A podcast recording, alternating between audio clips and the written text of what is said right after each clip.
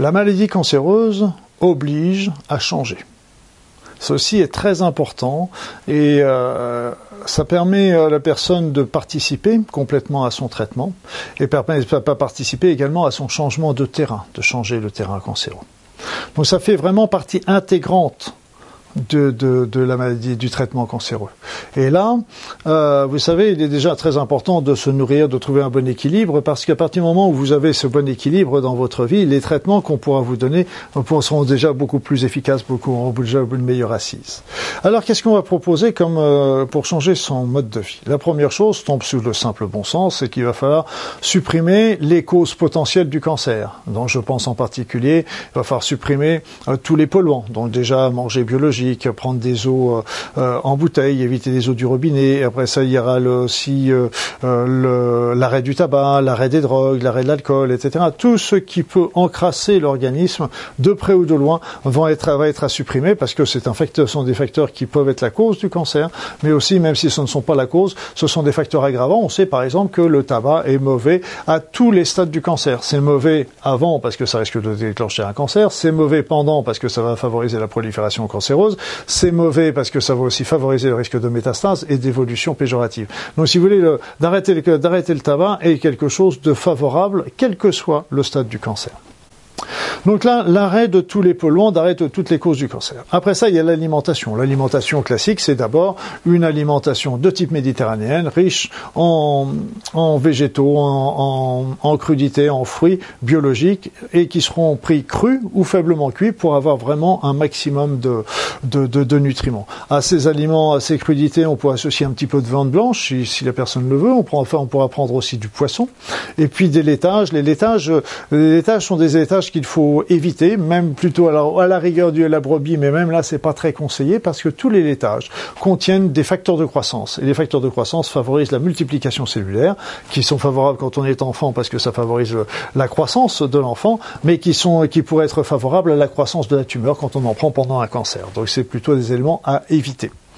Donc là, au niveau de, de, de, de l'alimentation également, pensez il y a les huiles, les huiles d'olive, les huiles de colza, les huiles de tournesol, euh, donc qui sont des, des, on peut même prendre un petit peu d'olive de temps en temps parce que ça va porter des oméga 3, des oméga 6, des oméga 9 et qui sont très importantes pour les pour tout pour tout un tas de défenses organiques pour les pour les gens les actions anti-inflammatoires également.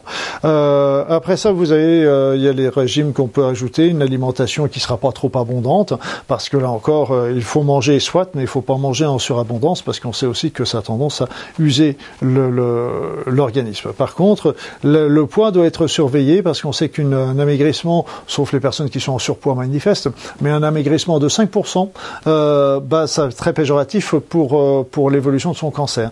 Donc une perte de poids de 5%, ça ne fait que 3 kg pour une personne qui a 70 kg. Donc ça peut aller vite. Donc il faut être faut être prudent et bien surveiller son poids pour euh, ne pas pour éviter toutes les pertes intempestives. Après ça, il y a un certain nombre d'aliments qui sont intéressants aussi dans le cancer, contre le cancer. On sait surtout qu'ils sont intéressants en prévention. Mais donc on peut se dire aussi, s'ils sont intéressants en préventif, il y a des fortes chances qu'ils le soient aussi en curatif. Donc c'est tout simplement, il y a déjà l'ARI qui, contient des, produits qui sont très intéressants, visés à viser déjà anticancéreuses. Il va y avoir le thé vert qui est déjà, qui est aussi riche en polyphénol, qui est aussi une des actions anticancéreuses. On a aussi la tomate, on a les aliments lactofermentés, on a le vinaigre de cidre, tout ça qu'on qu montrait et qu'on donnait des preuves sur, ce, sur, sur le cancer. La place du jeûne. Le jeûne, qu'est-ce qu'on doit faire? Est-ce que je dois faire un jeûne? Est-ce que je ne dois pas en faire? Voilà une question qui est souvent posée. Je dirais pour moi, il y a deux cas de figure. Le cas de figure, c'est le début d'une maladie cancéreuse, la personne est en forme, il y a tout le cancer est minime, on peut se dire ok, je peux me permettre un jeûne de quelques jours sans problème. Donc il faudra toujours faire un jeûne hydrique, c'est-à-dire un apport d'eau.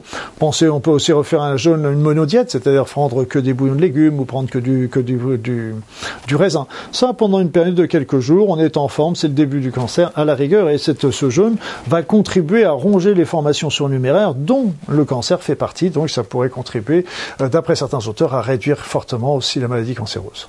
Par contre, il n'en est pas de même quand, quand quand la maladie cancéreuse est bien installée, que la personne est fatiguée, voire même euh, quand elle commence à être dénutrie, parce que là, ça va, le, jeûne va avoir tendance à aggraver encore ce dénutrition. Et je vous ai dit qu'un amaigrissement peut être très péjoratif pendant un cancer. Donc là, par contre, dans ces cas-là, il vaudra mieux favoriser d'autres solutions que je vois comme le, les enzymes, comme la bromélaïne, qui peut être justement avoir les mêmes vertus que le que le jeûne, sans avoir les effets indésirables sur le poids. Après ça, il va y avoir tout un changement dans son mode de vie. Le mode de vie, c'est-à-dire déjà et surtout l'activité physique. On sait que l'activité physique est intéressante aussi bien en préventif qu'en curatif et que pourrait prévenir aussi les risques de rechute. Donc l'activité physique, c'est pas la peine non plus de faire des marathons, il suffit souvent de faire une demi-heure de marche par jour, ça suffit ou de, de ou trois heures ou trois quatre heures de marche par semaine, ça suffit largement à avoir l'activité suffisante, l'activité physique suffisante.